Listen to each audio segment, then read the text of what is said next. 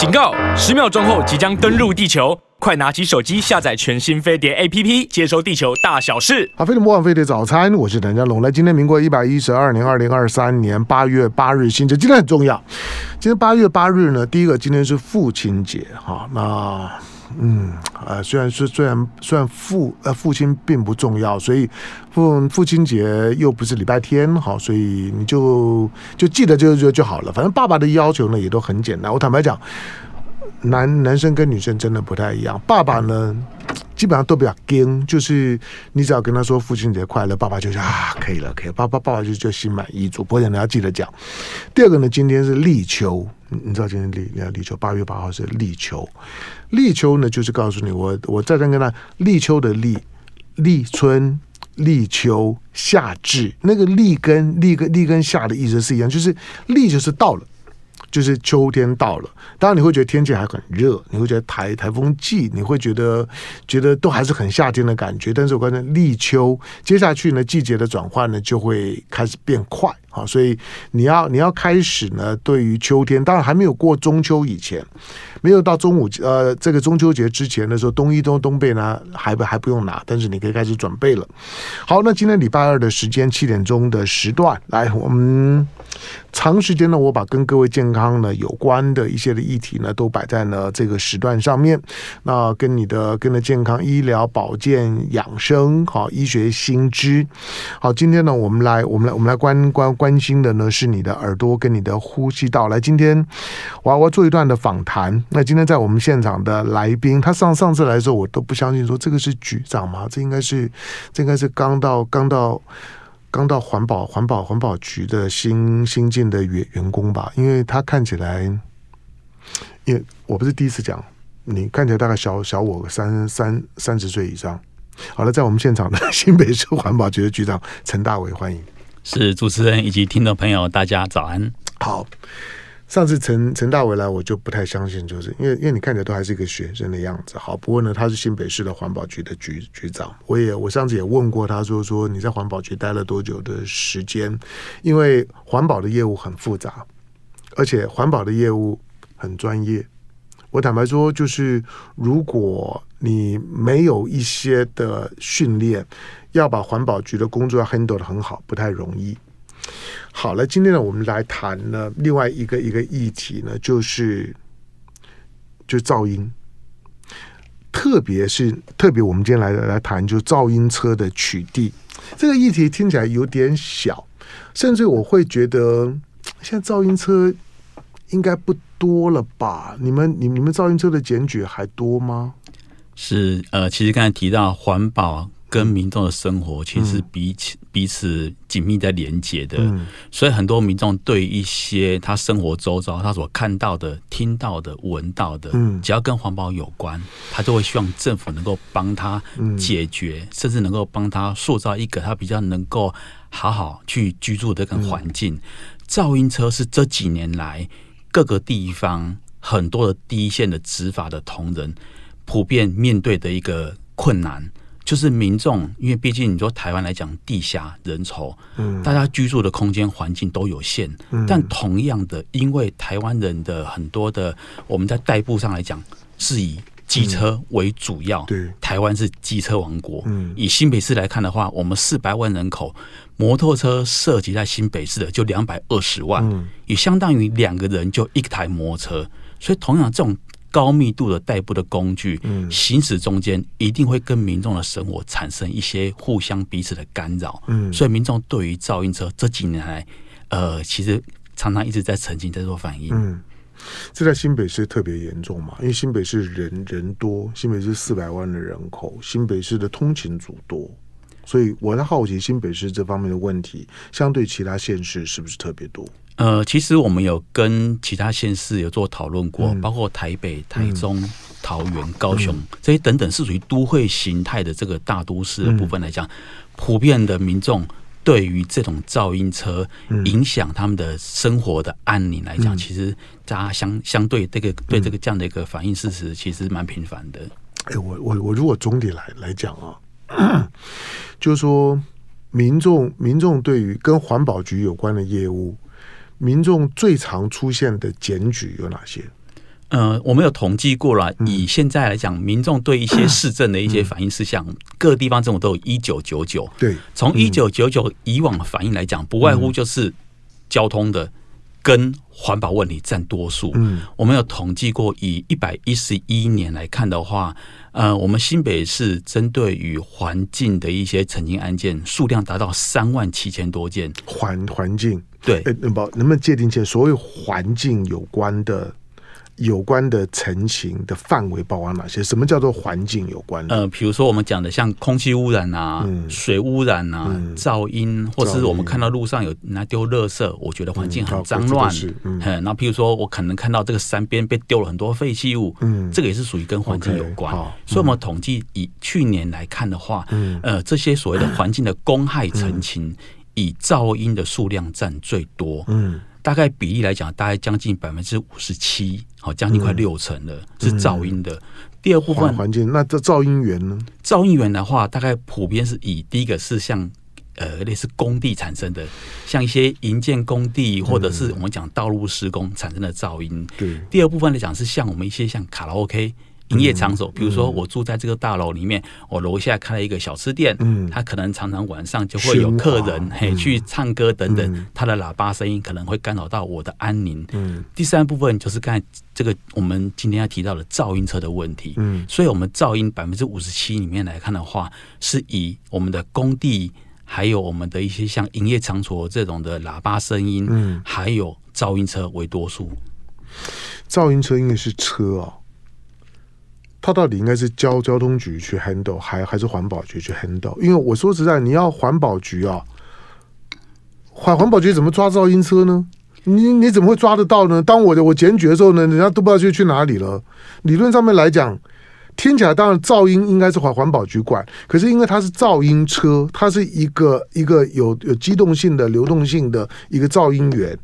我觉得要环保局去 handle，太为难陈大伟了吧？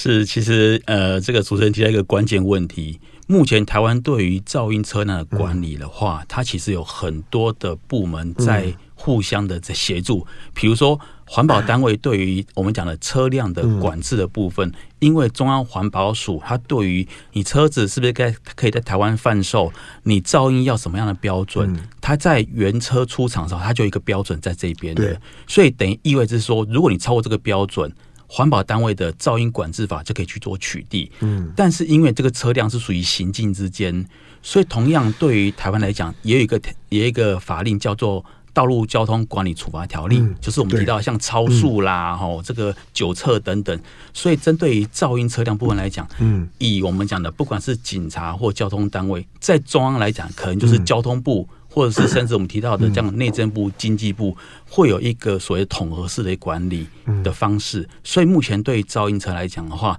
呃，除了环保局是因为它是属于噪音管制法的主管机关，嗯，但同样对其他部门的话，因为毕竟是属于呃这个交通的工具，所以会有相关交通的罚款，哎，交交通的法规去做规范，嗯。好，因为我我我知道你们你们你们七月十八号的生效的那个，就新北市噪音管制区禁止行为跟噪音管制区划分的这个呃修修正作业才刚生效。不过我我问的是一个，我我加入问的这个问题是比较 rough 问题，就就是因为噪音，噪音其实其实有它很主观的部部部分，对不对？就是说，对了，你刚你刚刚讲的好，比如买车，现在的新车大概。大概它它都要经过一一定的检验嘛，不管是排放的标准啊、声音啊等等，大概呢都都都是有标准，而且你车子嗯三年五年之后呢就要定定检，大概也都会会检查。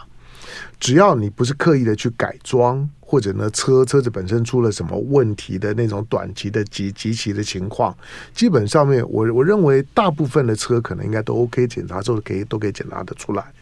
第二个就是说，这还有时间的问题。我相信去检检举噪音，因为呢检检举噪音啊，成功的几率有多少？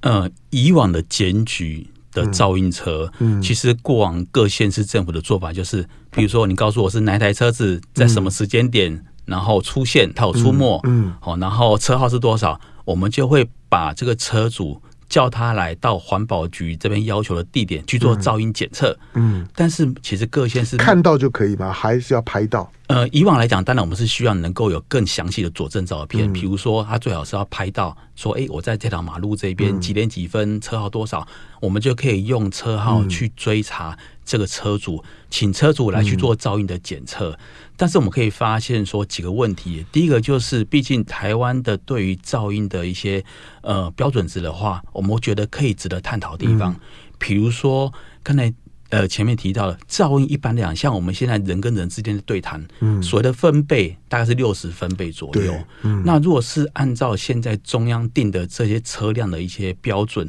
如果是像我们现在国产的一二五或一百五十 CC 的这个噪音标准，它是九十分贝。嗯，好，那如果是属于像一些呃高性能车辆，像我们。提到重机啊、超跑等等，它的标准可能是大概到一百到一百一以上了。嗯，那其实呃，之前大概有一些呃研究提到，如果是长期处在七十分贝以上，每天每天这样接触，其实人难免会产生一些焦虑感。所以意味着说，现在我们对于所谓的呃，即便是它属于这个呃原厂没有改装的车辆，它的标准值。它国像有些刚才提到一些，可能它国外从国外进口的，嗯嗯、但是国内跟国外的一些生活环境条件不一样，嗯、所以我们常常提到，其实中央单位、中央部会，它应该针对于标准值是不是符合民众期待，要去做检讨。嗯、所以现阶段来讲，我们面对噪音车，不是就单纯请他回来做噪音检测，好，因为噪音检测来讲，一来它可能都符合标准，但是它实际在使用上，在启程在路上来讲。民众可能会觉得还是很吵，嗯，因为我们的原地噪音，第一个刚才提到标准值可能稍微有点，我们觉得是有点太宽松了。嗯、第二个，它检测来讲，它就是以一台机器，摩托车停在这边，然后你油门可能类似吹吹到四千四千转的时候，嗯、它有一个类似刚才提到百分之哎九十分贝的标准值。所以它是符合规定的，但是一般民众在启程的时候，在路上启程，它不是一个定速在启程，它一定，比如说我在红绿灯起步的时候，我就催油门跑很快，所以这个标准值一定比这个这个当下的这个分贝值一定比标准值来的更高。对，所以民众都会觉得哇，那车声声音怎么这么吵？但是我们请这些噪音车回来做检验的时候。它还是符合规定的，嗯，所以这个东西我们觉得，不管不仅是标准值的高低应该做探讨以外，嗯、对于我们提到的检测的一些实质的，跟我们在启程过程是不是符合，嗯、我觉得这个应该要一起大家去探讨的部分。嗯、好，但大家可能对我来讲，我我对噪音车唯一有感觉就是说，如果我开车在路上，或者说晚晚上。很很晚的时候，你听到有那种呼呼啸而过的，过去我们说的飙车族，故意呢把这个啪把把这个就灭音管啊都都都拔掉的那种，当然就很可恶了。那种那种是故意制造噪音的。但是它它的一个根本的问题，大家对噪音的忍受度呢不太一样。可能我猜想，很多时候呢，你去检举的时候呢，也很难得到一个满意的答复，就是那个车本身可能并没有达到。就处罚的标准，而是你对于噪音的忍受度呢比较低，或者就是说在特殊情况下，比如说在起步的时候，或者在高速的时候有可能。好，但是我们终究是要告诉大家说，对于这种的这种的流流动性的噪音，如果我觉得我已经很清楚的知道，就是说有哪些车子有噪音，我要检举的时候，第一个我要如何收证，我要如何检举。检举了之后的成功率呢有多大？你们是怎么处理的？来进广告，回头之后继续跟在我们现场的新北市的环保局的局长呢陈大为陈局长聊。好，飞碟魔王飞碟早餐，我是谭家龙。来，今天呢，星期二的时间，八月八号，父亲节，今天也是二十四节气的立秋。来，我透过呢，在我们现场的这个访谈，在我们现场的呢是新北市环保局的局长呢陈大伟，陈大伟第二次来上节目。那我们今天来谈一下呢，新北市呢对于就是说噪音车，就是这种的流流动性的噪音，对我我同意，就是说，虽然我我自己觉得我是一个对噪音的耐受力可能还比较 OK 的。可可是，可是你在比如说你开车在路上，或者你走在路的路上，它会很瞬间破坏你心你心情。远远的那种呼啸而而过的而过的声音，而且你会知道那种声音是恶意的，大部分都是改装。然后尤尤其在夜晚的时候，它影响非常非常大。可是我认为噪音的取缔有一个很大的困难，一个一个是一个是如何呢？第一时间你要抓到，那你要收证。再来就是说，有时候是发生在白白天。白天的时候，夜夜晚的时候的那种对噪音的耐受度当然就特别差。可如果是白天的时候呢，你经常你觉得你不能够忍受的噪音，它很可能没有达达到那个那个就是说那个标准值。好，在我们现场的陈大伟，哈，那那我问的就是说，如果我作为一个。一个对于这种的流动性的噪音车，我觉得我就快受受不了了。就是第一个，我要如何去收收证，如何检举？你们如何如何处理？因为你刚才也提到成功几率不高啊。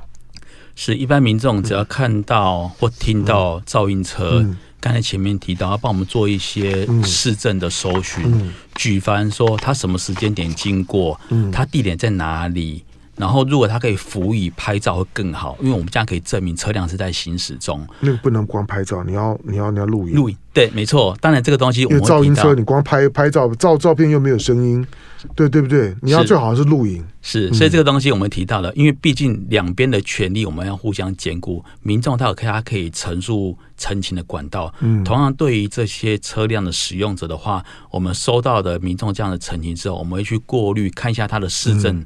我们会通知当事人，他如果是符合这个相关的检举要件的时候，会通知当事人来到我们环保局这边指定的地方去做噪音的检测工作。但是刚才前面提到了，毕竟我们现阶段国内对于噪音的一些管制标准以及它的测定的方法，其实跟实际的我们车主在使用的习惯是不一样的。所以你可能通知他到我们的指定地点去做噪音的检测之后，他还是符合规定的。好，因为它可能有些是属于原厂的车辆，所以检举的成功率并不高，对不对？真的是不高。好，所以大概是多少？呃，一般来讲，大概是只有一层到两层左右而已。好，其实几率不高。然后，因为很多都是属于第一个，它是原厂车；第二个，它可能大家就它并没有改装过，对，没有还没有改装。第二个，它可能就是在。回来做检测的时候，他把他原本的改装改再改回原本的原厂管了，所以他检测检测的过程一定是符合规定的。嗯、所以也因为这样子，所以我们后续新北市在面对这种可能民众还是很困扰的噪音车，我们在一百零六年的时候，我们就把我们提到的像这种民众检举的这样的一个呃，这个在请车主来做检测的这样一个制度，把它改成行为的管制。什么叫行为管制？比如说像夜间深夜时段，民众大家需要休息、需要安宁的时刻，我们就禁止，如果你没有经过认证的排气管的车辆在道路上行驶。比如说晚上十点到隔天的早上的六点钟，那这段时间的时候，如果我们跟警察局在路上做拦检的时候，如果这个车主呢，他启程车子，他的排气管。是没有经过认证的，而且不是原厂管的部分，我们就可以用噪音管制法去直接做开罚。好，那这个东西其实是在我们噪音管制法的授权的范围里面。当然，这个就会比刚才前面提到请车主回来做噪音检测，其实会更加的呃，这个法律强度会会更强烈。罚多少？呃，三千块，而且我们是可以累罚。比如说。第一个车主被我们抓，第一次车主被我们抓到的时候是三千块起掉。第二次一样，他在夜间时段一样被我们拦查到。哎，我们从系统可以看到，他之前被我们查证过，被我们处罚过的。我们下一次是变六千块，然后第三次一样被罚到的话是变九千块，最高可以到三万块，等于是最低三千，最后可以到三万块，所以这个是可以累罚的。但是不能吊吊照，对不对？哦，这不行，因为目前以台湾的在针对像这种噪音车的管制的部分来讲的话，嗯、呃，只能是用行政法，但是没办法像我们讲的，类似酒测、酒驾，然后直接可以扣车。嗯、所以，同样面对现在法律上的问题，嗯、我们觉得应该从源头管制的部分，我们也有跟中央各个相关部会去反映。嗯不管是我们车辆在做生产，在做噪音值的定定，嗯，或者是说排气管的部分，到底它这种没有经过主管机关、没有经过政府认证排气管，到底可不可以贩售？嗯，或者是说你车辆如果车主这样自己去做改装的时候，在路上抓到了，但是我们好像不能扣车，只能用行政罚款，让这个噪音车不断不断的在产生这样噪音的事实。其实我们会觉得应该。呃，要从源头的相关的制度面去做管理，嗯、会比较有效。好，从趋势上面来看，噪音车的噪音车的呃，就说这种的检举告发，它还是在成长的吗？呃，以目前这几年来看的话啦，当然，因为我们刚才前面提到，一百零六年我们开始有行为管制之后，刚、嗯、开始初期的这个数量很大很高，好、嗯，因为。只要夜间，你只要行驶使用没有经过认证排气管，嗯、你就可以被直接告发。所以从一百零六年开始，慢慢慢慢，其实这数量已经有开始慢慢的减少了，还开始有下降了。对，好，所以我们提到了像这种行为管制的部分的话，新北市从一百零六年到一百一十一年底，针、嗯、对这种夜间使用卫星。认证的排气管车辆，我们已经告发将近五万件左右。嗯，哦，那相对也达到一定的一个贺阻的效果。新北市有多少摩摩托车？呃，两百二十万涉及的部分，那或许还包括一些流动性，比如说，就平平均每每两个人就有一部。没错，对。所以我们提到，其实台湾是机车王国。那既然是自诩为机车王国，嗯，我们一直认为，既然台湾的这个机车蓬勃发展，嗯，那我们应该好好发挥我们的优势。新北市对于噪音车，其实很多民众对于噪音车来讲，他不是没办法接受，嗯，而是你要能够有一定的规范跟管理，嗯，像有些民众会告诉我们说，哎，我在被你们拦到，我被告发，那为什么你市面上你可以让我买到这些排气管？嗯，那但是现在政府对啊，政府又推动认证排气管制度。好，等于是除了原厂管之外，政府也有鼓励。比如说，我们提到，既然是机车王国，很多改装的改装厂，改装厂它可以研发一些看起来还不错的，具有相关的消音功能，然后可能外观又蛮符合现在车主的喜好的这种的改装管。嗯，但同样，它也可以经过认证的方式，认证包含说它的一些呃空气污染排放是不是符合规定，它的噪音是不是符合规定。好，它可以通过认证。当然，认证之后。他就可以安心的在道路上行驶，嗯，但是现在这个认证制度，它只有鼓励性质，并没有强制性质，嗯，所以意味着很多市面上的这些呃改装馆，它可能没有取得认证，然后直接就是在贩售，所以消费者他可以去做这样的一个改装跟使用，哦，所以我觉得这个应该要从源头里面去管制，比如说能不能要求所有的这样的一个改装管。一定要先取得这样的认证制度，才能做贩售。嗯，好，那台湾的台湾的交通使用环境啊，摩摩摩托车、机车成为一个年轻人成年礼的一部分，好吧？这个就我文化我问题。那摩托车、机车的量这么大，这些机车所形成的排气跟噪音的管理，对我来讲，它是一个文明指标了。就就是这些的案件呢，就是说噪音呢，如果若始终都还是没有办法被管控，然后排气如果没有被管控，它它是一个文明倒退的现象。在我们现场的呢是新北市环保局的局长呢陈大为，我们在谈的噪音车，当然如果如果长远来讲，对陈大为将来这这方面的业务呢，应该压力会轻很多。就是如果大家都用电动车。电动车几乎就就没电电动车是另外一个问题，它从你身边经过的时候没有没没没有声音，有时候其实还是另外一种危险。我也是常常讲，就是说摩托车有声音，有时候有时候是好事，因为经过你知道啊。就当他从后面来，从哪边来，你只要呢听觉不是太有问题的，他在你身边出现，你知道。可是电动车经常呢到你身边咻经过的时候呢，你都不知道，都没有声音。可倒过来讲呢，它它确实就没有声音，相对来讲安静很多。包括呢汽车也一样。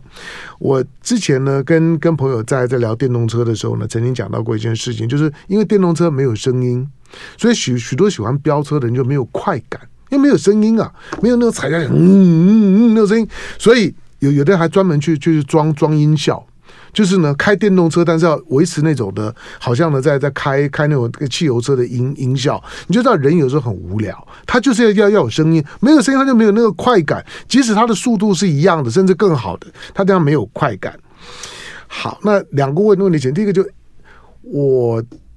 这几年的时间，我不知道是我的错觉吗？就是你知道有一阵子所谓的那种的飙车主。很很很多，那新闻当中社会新闻非常多，可是为什么觉得这几年的时间，那种就是说晚晚上呢，然后呼朋引伴来飙车的，然后呢在特特意的路段上面来来讲呼啸而过，制造很大的噪音，甚至警察呢去去去拦停的时候呢，他们刻意呢跑给警察追，为为什么这种新闻少？是是我的错错觉吗？还是这种的现象真的少了？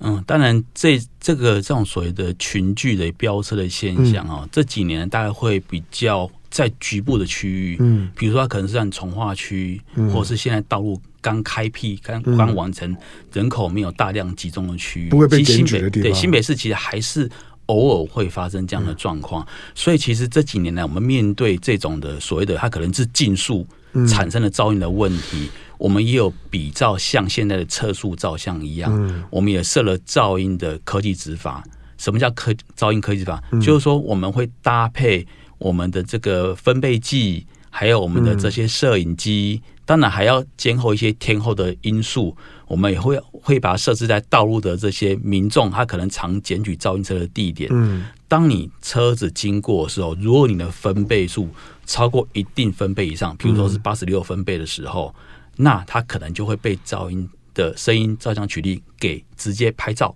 取发。嗯、当然，我们也是希望说。这些透过科技执法设备，能够让民众遵守交通规则以外，嗯，能够对自己的车辆不要产生噪音、产生困扰，能够做一些约束。刚才主持人提到的，其实我们有去探究说，为什么民众很喜欢那种声音跟速度的那种的感受。当然，我们也能够理解，有时候毕竟可能本身自己对一些事物的一些好恶程度，嗯、所以，但是我们也发现，哎，有些民众他蛮可爱的，比如说他刚开始会觉得，我希望。改这个很大声的这些排气管，嗯、最主要是吸引人家的关注，没错。但是他有时候在骑车的过程里面，因为整个风啊，嗯、或者是整个声音的时候，他其实会把他自己的噪音车的这个声音慢慢慢慢给掩盖过去。嗯、但我们后来大概这几年，我们就推了一个新的政策，就是说，像这种噪音车，如果你被我取缔，而且是累犯，嗯，达到一定的一个罚款金额以上的时候。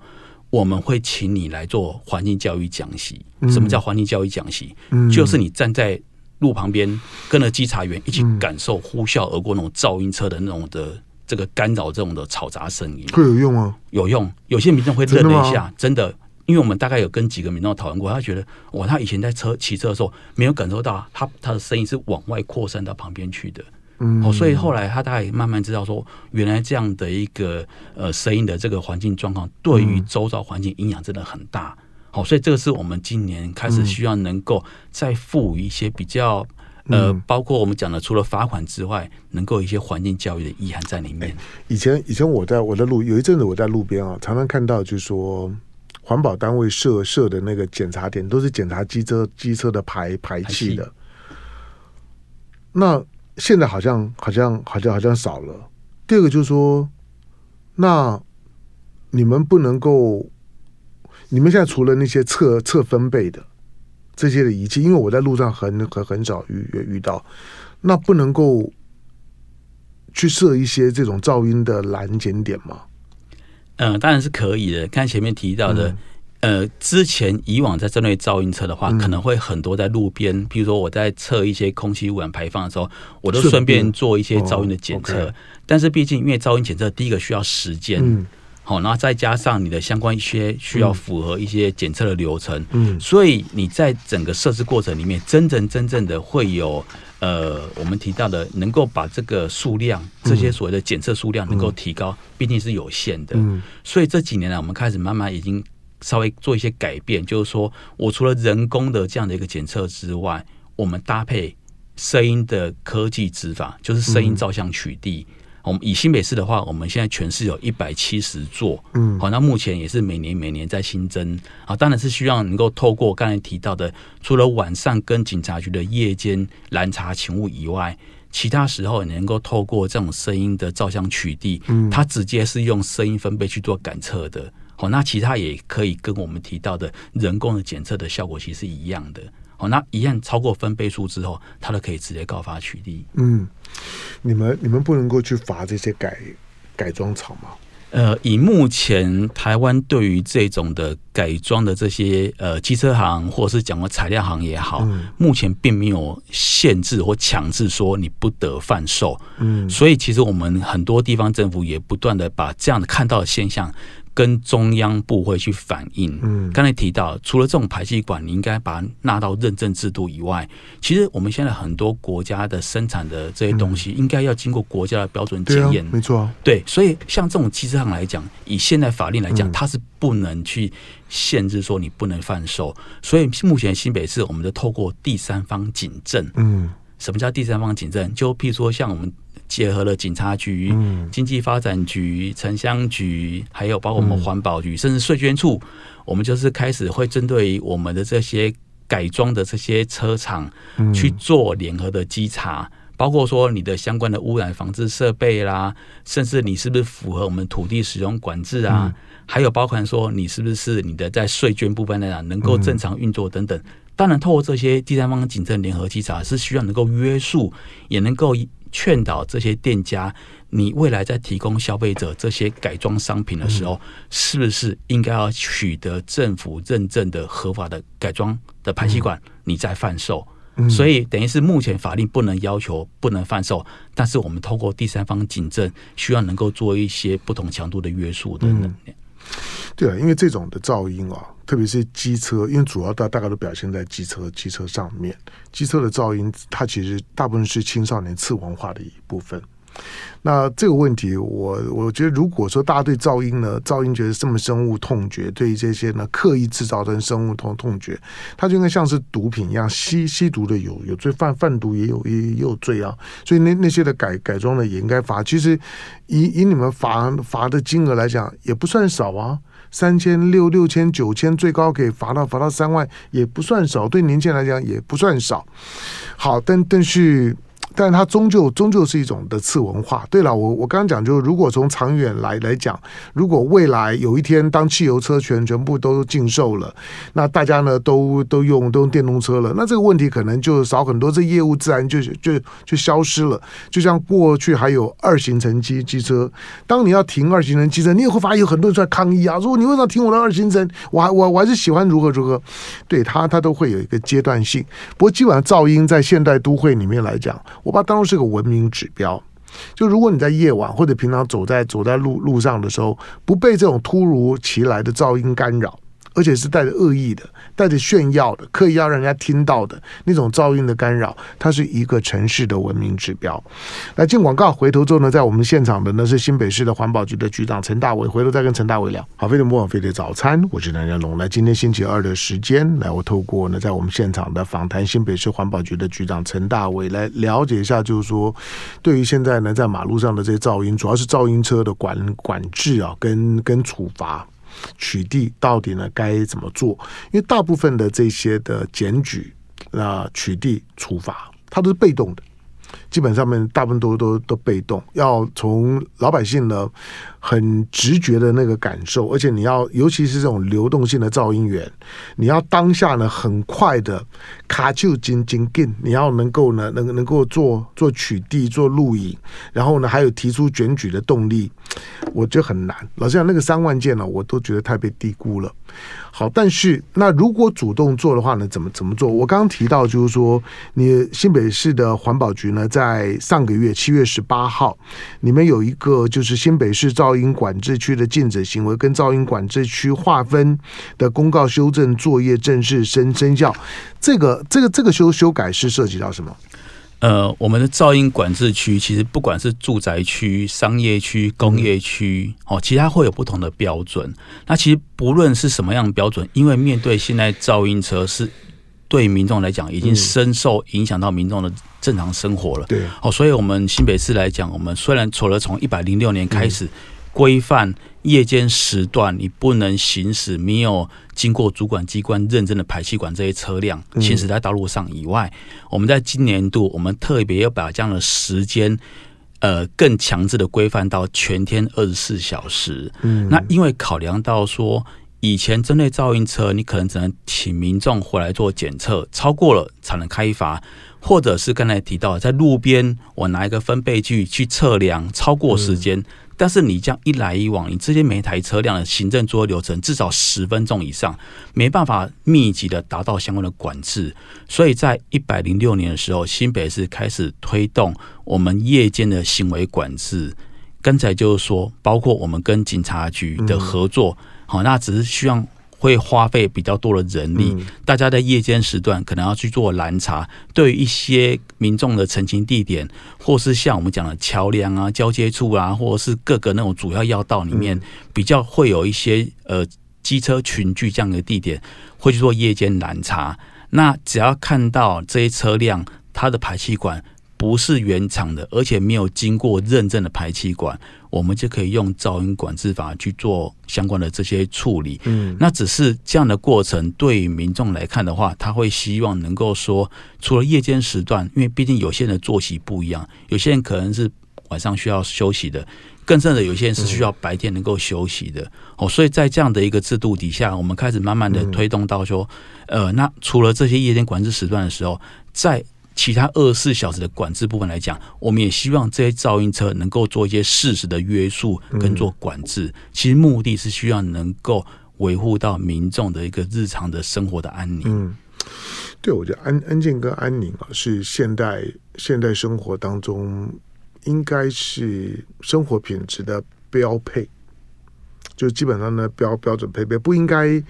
不应该还存在于这种的大量的检举，还还有大量的检举呢，这些噪音车、噪音源的时候呢，那那可能基本上就反映的就是说，我们我们对于这种这种噪音的制造跟干扰的道德意识呢，仍然呢是不够的。好，这个问题就是说，那虽然虽然你们你们有有处罚，可是因为你是环保局嘛。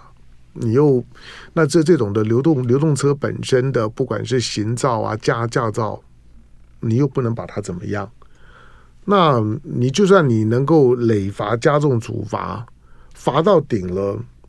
你们你们没有碰到过那种就是说罚不怕的吗？罚罚不怕，那你们会怎么样？呃，当然还是会遇到一法不怕，所以我们提到了，我们还是要不断的，至少从我们的呃行政的罚款，就是我们罚金的部分，能够去加重处分以外，那我们也希望能够有一些环境教育的意涵。我们其实现在已经开始慢慢在走入到校园了。像一些大专院校，新北市境内的话，我们会透过一些社团，或透过一些我们讲这些学生的组织，嗯，慢慢让这些年轻人知道，希望他能够呃，在正常的这个操驾过程里面的话，也不要有因为过度的这个任意的改装，造成影响了我们周遭的这些生活环境。哦，所以除了我们的行政的要求以外，对于比较前端的这个呃宣导部分的话，我们也希望能够更强力的、更扩大范围，让更多人能够知道跟了解。好，这个这当然，嗯，当你所住的区域如果没有这这这问题，你就不知道这这问题是个问题。当如果你的你的居住的环境里面，当然现在有的时候呢，好，你可能隔音很好，隔音玻璃很很好。可能你住的环境很住宅，那大家呢公公德心呢也很好，你可能不会意识到的问题。但偶尔，即即使在我住的区域，偶尔晚晚上，哪怕是晚上，如果你听到那个很尖锐的救护车，很很尖锐的这种这种，就是消消防车，甚至警车声，你还是会会觉得人人整个就就变得很烦浮躁。好，那更不要说呢，这这种呢。这种呼啸而过的刻意制造出来的噪音，